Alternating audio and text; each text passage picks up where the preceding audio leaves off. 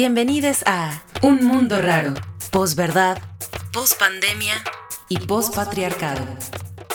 Un programa de la Unidad de Investigaciones Periodísticas de Cultura UNAM. Bienvenidos a esta edición del programa Un Mundo Raro. Les saluda Sofía Ramírez, integrante de la tercera generación de Corriente Alterna. Seré la encargada de acompañarles en este viaje sonoro que recupera aquel regreso a las calles de miles de mujeres el pasado 8 de marzo. Tenemos en cabina a Julia Antivilo, artista, feminista, investigadora y titular de la Cátedra Extraordinaria Rosario Castellanos de Arte y Género de la UNAM. Bienvenida, Julia, ¿cómo estás? Muchas gracias, muy bien, muy bien, muchas gracias por la invitación. Para empezar, me gustaría em, pues preguntarte un poco este último 8 de marzo, después de este contexto de contingencia ambiental. En la Ciudad de México, por ejemplo, volvieron a manifestarse cerca de 75 mil personas. Me gustaría preguntarte para ti qué simboliza el regreso al espacio público de forma masiva este último 8 de marzo. Primero que todo, pues yo estuve ahí y creo que no fueron 75 mil personas, esas fueron las cifras oficiales y, creo que fueron pues, muchísimas, muchísimas, muchísimas más personas y lo hemos conversado pues, con todas las que anduvimos ahí. Calculamos entre todas, no sé, entre más de 300 mil personas. Entonces, desde ahí, desde la mirada oficial, ¿no? que, que nos disminuye pues, la cantidad de personas que estábamos ahí, creo que esta toma, ¿no? esta toma del espacio, pues eh, sigue siendo pues, muy potente, ¿no? un movimiento social que hoy, pues, hoy por hoy, eh, ya no podemos hablar de olas, ¿no? O sea, yo creo que es un gran tsunami, ¿no? Feminista que recorre, pues, el, el mundo. Me encanta, me encanta esta expresión de un tsunami feminista para dejar de hablar de las olas. Em, y Julia, bueno, en Corriente Alterna preparamos un podcast al respecto sobre el regreso a la toma de las calles. Entonces, eh, vamos a escuchar un poco este podcast y volvemos con la conversación, ¿te parece? Ok, gracias.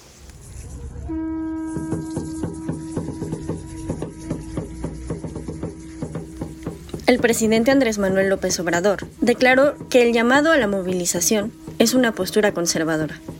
El Palacio Nacional, en el Zócalo Capitalino, amaneció murallado esa mañana del 8 de marzo de 2022.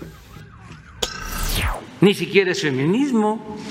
Esa es una postura conservadora, reaccionaria, en contra nuestra, en contra de la política de transformación el 8 de marzo de 2022, las mujeres mexicanas volvieron al espacio público.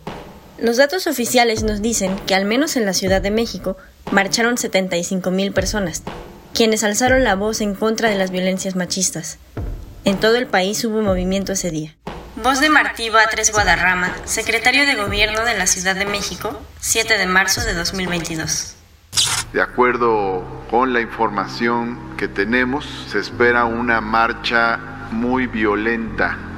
Se tiene información de que hay 15 grupos organizados para generar violencia llevando todo tipo de artefactos peligrosos. No se puede defender una causa justa y utilizar la violencia. Yo no estoy de acuerdo con eso.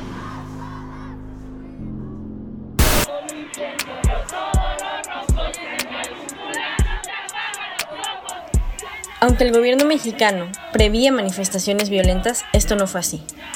Martí Batres, el secretario de Gobierno de la Ciudad de México, terminó por reconocer que la marcha había sido distinta a lo que esperaba el gobierno. Mentoras y estudiantes de la Unidad de Investigaciones Periodísticas de Cultura UNAM hablan desde la marcha.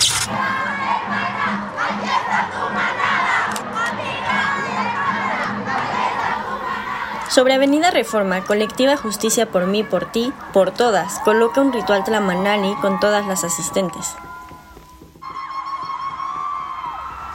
Los contingentes se despliegan desde antes de las 4 de la tarde a lo largo de Reforma, en el Ángel de la Independencia, para marchar hacia el Zócalo Capitalino. Hacia las mujeres. Si las lista sería interminable. La violencia hacia las mujeres no es normal. Unimos nuestras voces, nuestros algo diferente. Al dar un giro en nuestros corazones, estamos abriendo un abanico de posibilidades para que el otro, los otros, nos miren diferente. Un grupo de mujeres realiza un performance lleno de melancolía. Inician con un recital de poesía estrofas que parecen escritas por mujeres migrantes. Exhiben pintas con aerosol. ¿Dónde están las migrantes?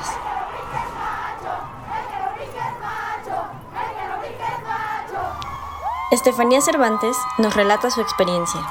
Esta es mi primera marcha y estoy realmente conteniendo las lágrimas.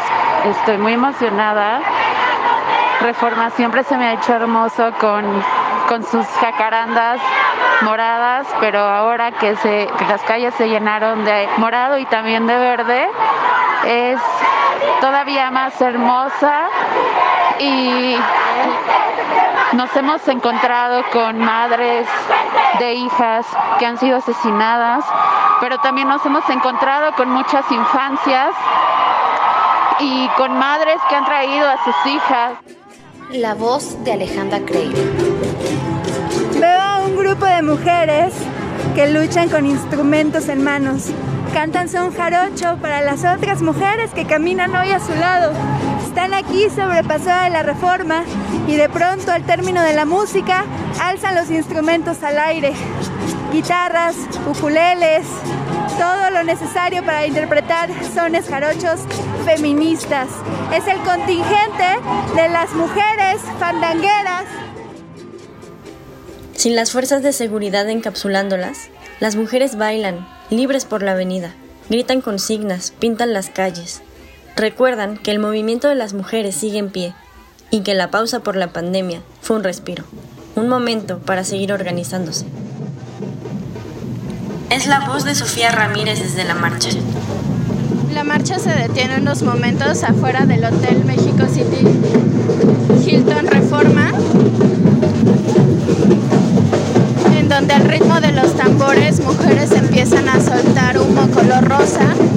levantar carteles de denuncia buscando justicia y denunciando desapariciones de sus familiares. Las mujeres levantan sus celulares y graban mientras mientras empiezan a brincar y bailar con las manos alzadas. Esmeralda Castillo Rincón tampoco falta la marcha. Como lo ha hecho en los últimos años, su padre, José Luis Castillo, asiste a la manifestación con una lona sobre la espalda, con el rostro de su hija y la frase, No me olviden, falto yo.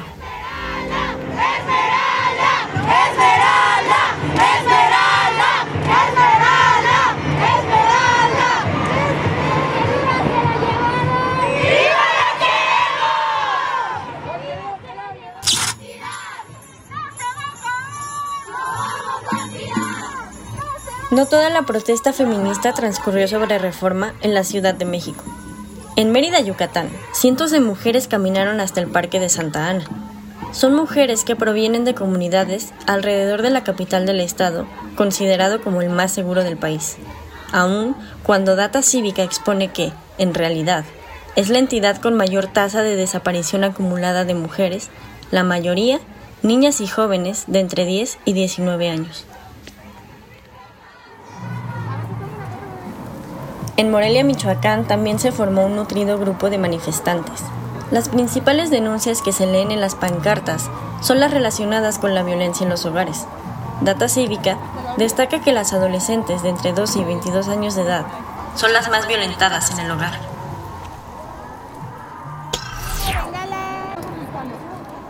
De vuelta a la Ciudad de México.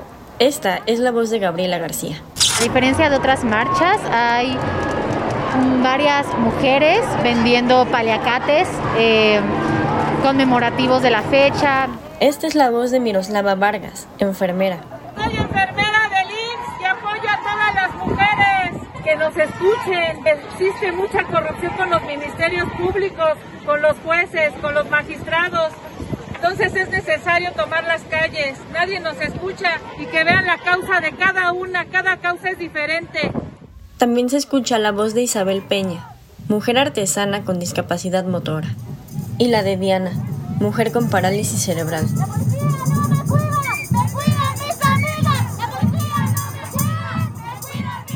Aunque se registraron algunos altercados, la manifestación en su mayoría avanzaba pacífica. La marcha no era muy violenta, como previó el gobierno capitalino un día antes a través de un comunicado de prensa.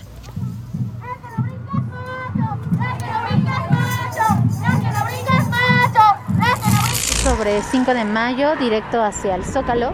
Eh, hay cuerpos policiales del lado izquierdo protegiendo todos los edificios del lado izquierdo y empiezan también a movilizarse hacia el Zócalo. Me parece que cuando empieza esta movilización en la cara de, de las mujeres con las que vengo y bien están a mi alrededor, hay un poco de miedo.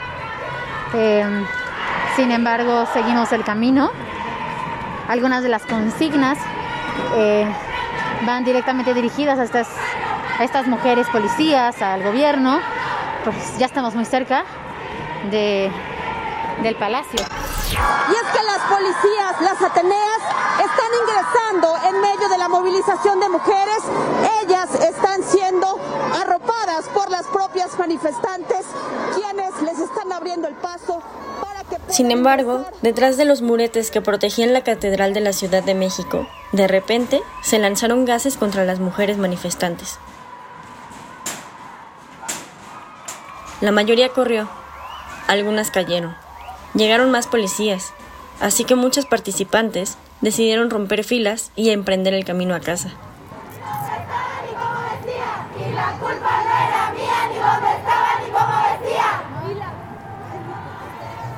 La tarde cae cuando Flor Amargo y sus compañeras ofrecen un concierto frente a Palacio de Gobierno.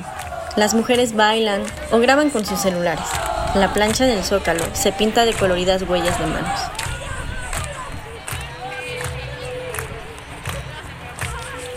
A pesar del enorme despliegue policial y de los gases lacrimógenos que oficiales lanzaron en el zócalo, esta marcha no tuvo mayores confrontaciones. Cada año, el gobierno mexicano pone el foco en posibles actos violentos, pero deja de lado las razones por las que miles de mujeres salen a marchar. De acuerdo con los colectivos feministas, esta administración no ha alcanzado a entender la lucha de las mujeres mexicanas.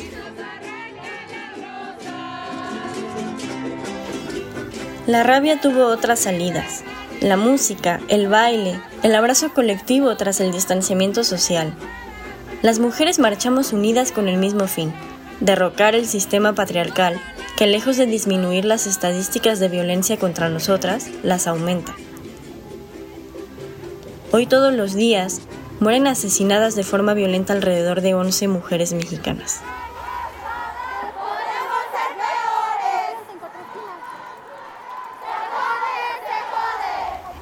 La marcha del 8 de marzo de 2022 nos deja intuir un cambio en la mentalidad de una sociedad que poco a poco ha ido aprendiendo a identificar violencias, nombrarlas, denunciarlas, aún con un gobierno que no responde ante las demandas de justicia ni provee mecanismos de prevención.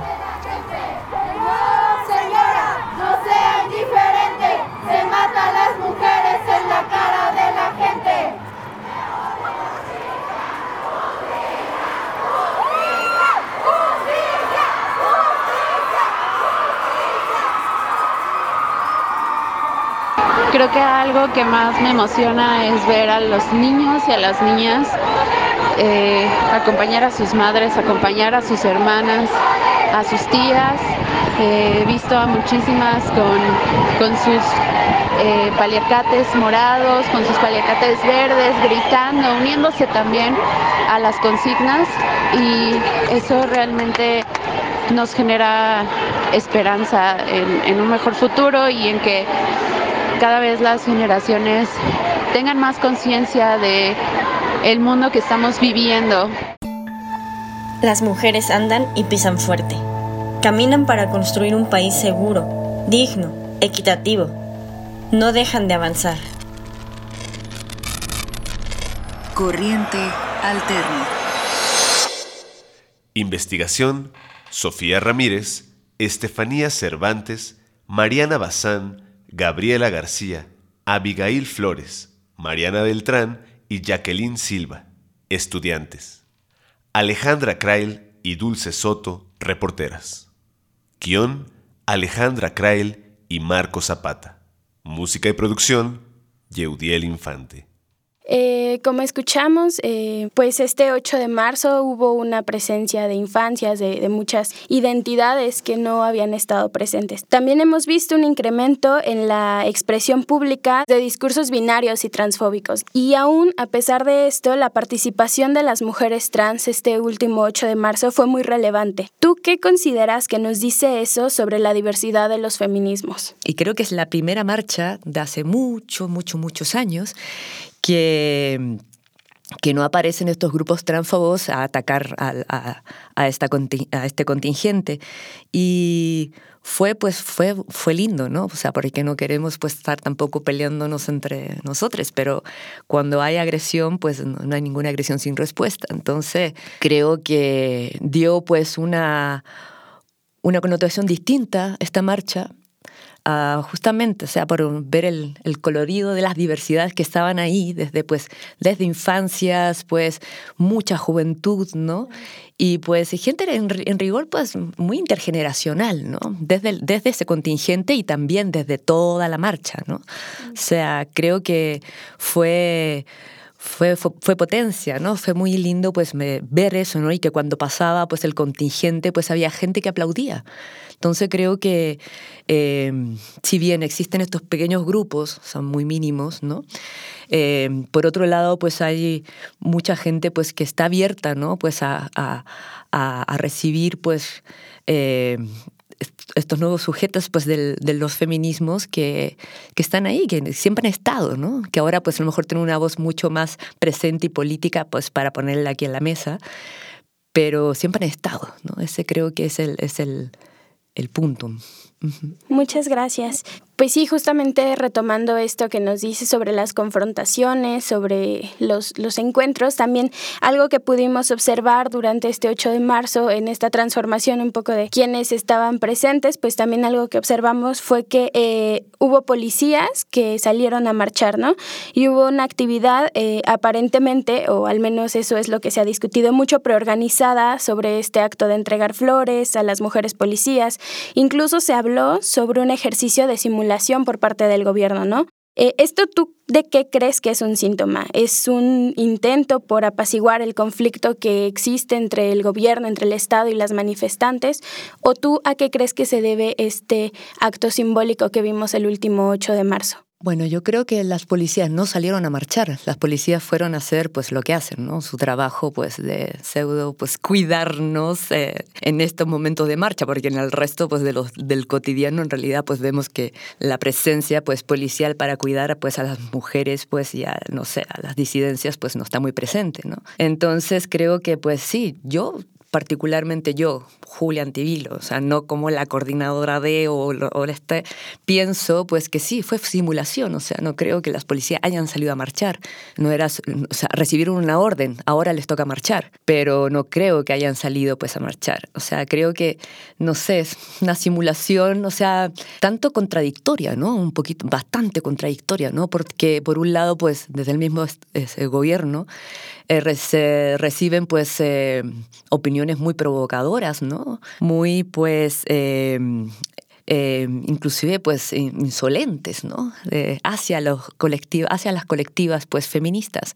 Entonces creo que por un lado pues que grupos organizados, yo creo que son también del mismo gobierno, pues que salieron a darle flores, pues y a darle abrazo a las, a las, a las policías cuando media hora más tarde pues no estaban gaseando, eh, pues creo que sí, es, es simulación. No sé, en realidad tendrías que preguntarle realmente pues al gobierno, ¿no? Cuál era su intención, pero yo creo que la verdad que no sé, es como un juego medio esquizofrénico, ¿no? O sea, por un lado pues te regalo flores y después te, pues, te gaseo con gas de verdad. No era el gas verde que casi siempre nos tiran, ¿no? Que es como un picocito, ¿no? Pero este era gas de verdad. Son lagrimógenas, pues realmente tóxicas, ¿no?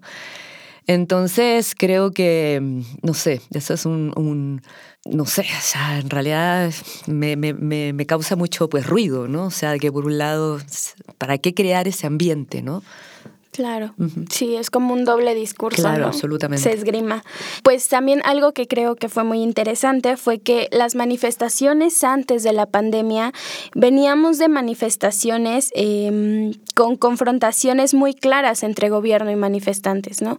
Incluso em, antes de este 8 de marzo se, se advertía que iba a haber violencia. Entonces, ¿tú qué consideras, qué factores consideras que han alimentado esta división entre el gobierno y los las manifestantes? Es que yo creo que la confrontación no está ahí entre, pues solamente ahí, entre el gobierno y las manifestantes. O sea, creo que eh, por muchos años pues se ha mantenido pues marchas pacíficas, por muchísimos años, en la cual inclusive se ha agredido pues a las manifestantes, ¿no? Entonces, si ves pues esta explosión, ¿no? Pues de esta juventud que pues va o quiere quemarlo todo en esta justa rabia que se tiene, porque son a ellas son las que levantan todos los días. A esta chaviza pues de entre 13, 12 hasta veintitantos o, 30, ¿no? Y que, o sea, podemos ver pues generacionalmente, o sea, o dos generaciones en la cual pues está muy indignada, tiene una justa rabia.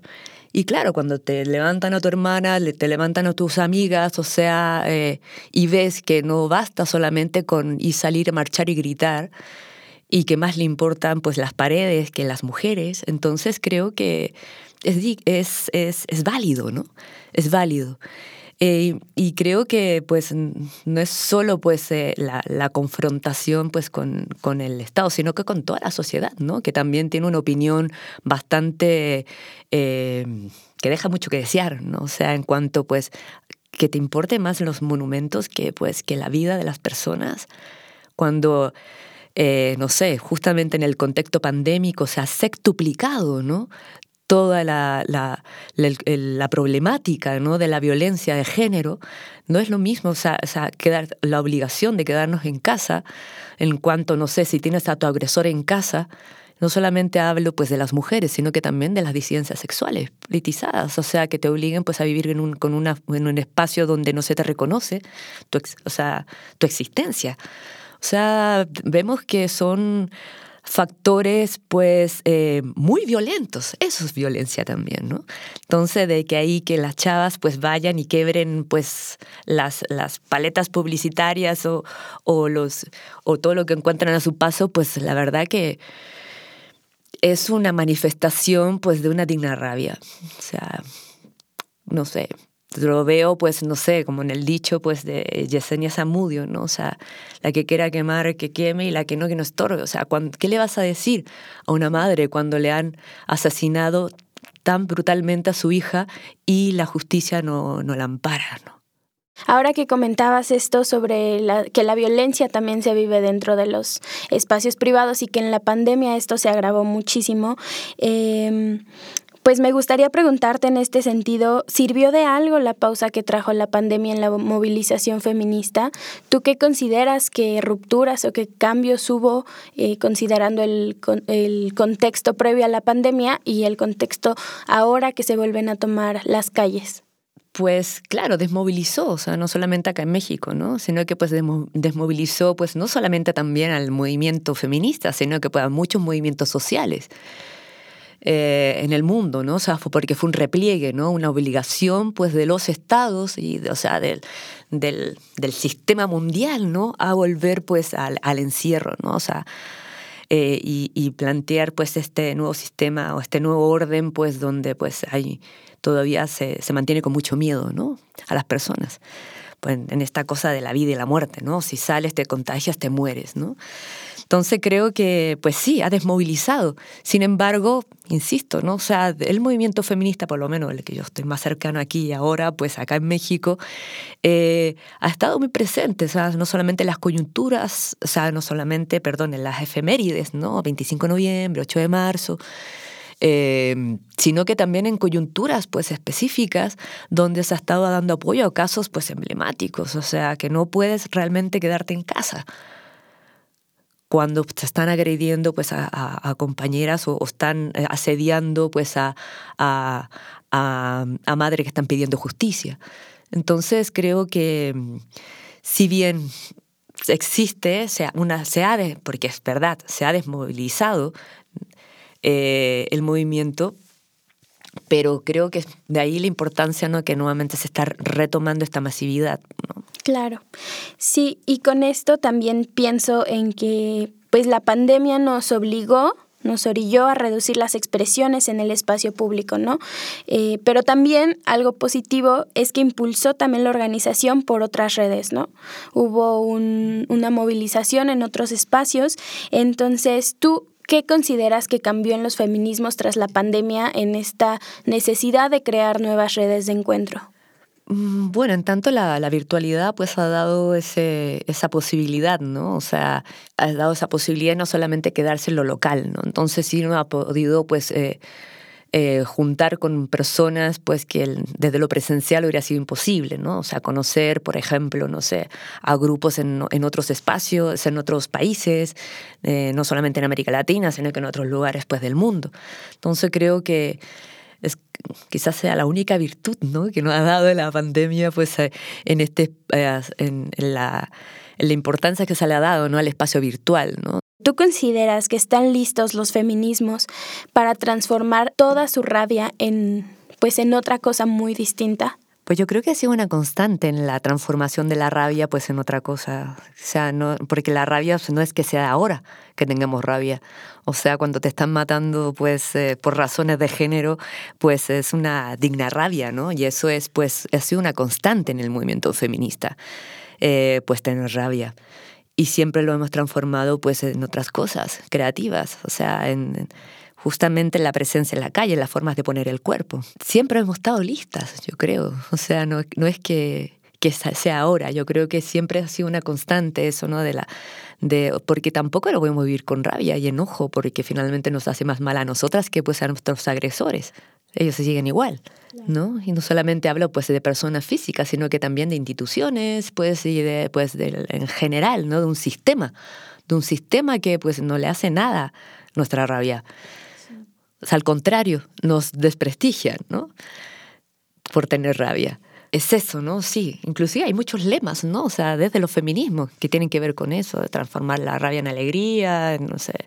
Es una constante para mí, ha sido una constante dentro del feminismo, no es ahorita nomás que exista la rabia, ¿no? Me encanta, me quedo mucho con esta frase con la que cierras de decir eh, que es algo que ha estado constante, que es algo que está presente en los feminismos, ¿no? Nos da una visión eh, del feminismo pues más, pues no solo de este coraje, sino también de, de la creatividad del movimiento, ¿no? Estuvimos con Julia Antivilo, artista feminista, investigadora y titular de la Cátedra Rosario Castellanos de la UNAM.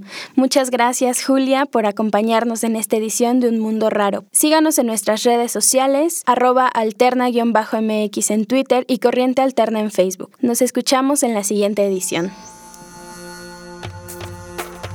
Esto fue Un Mundo Raro, post-verdad, post-pandemia y post-patriarcado un programa de la Unidad de Investigaciones Periodísticas de Cultura UNAM. Visítanos en corrientealterna.unam.mx.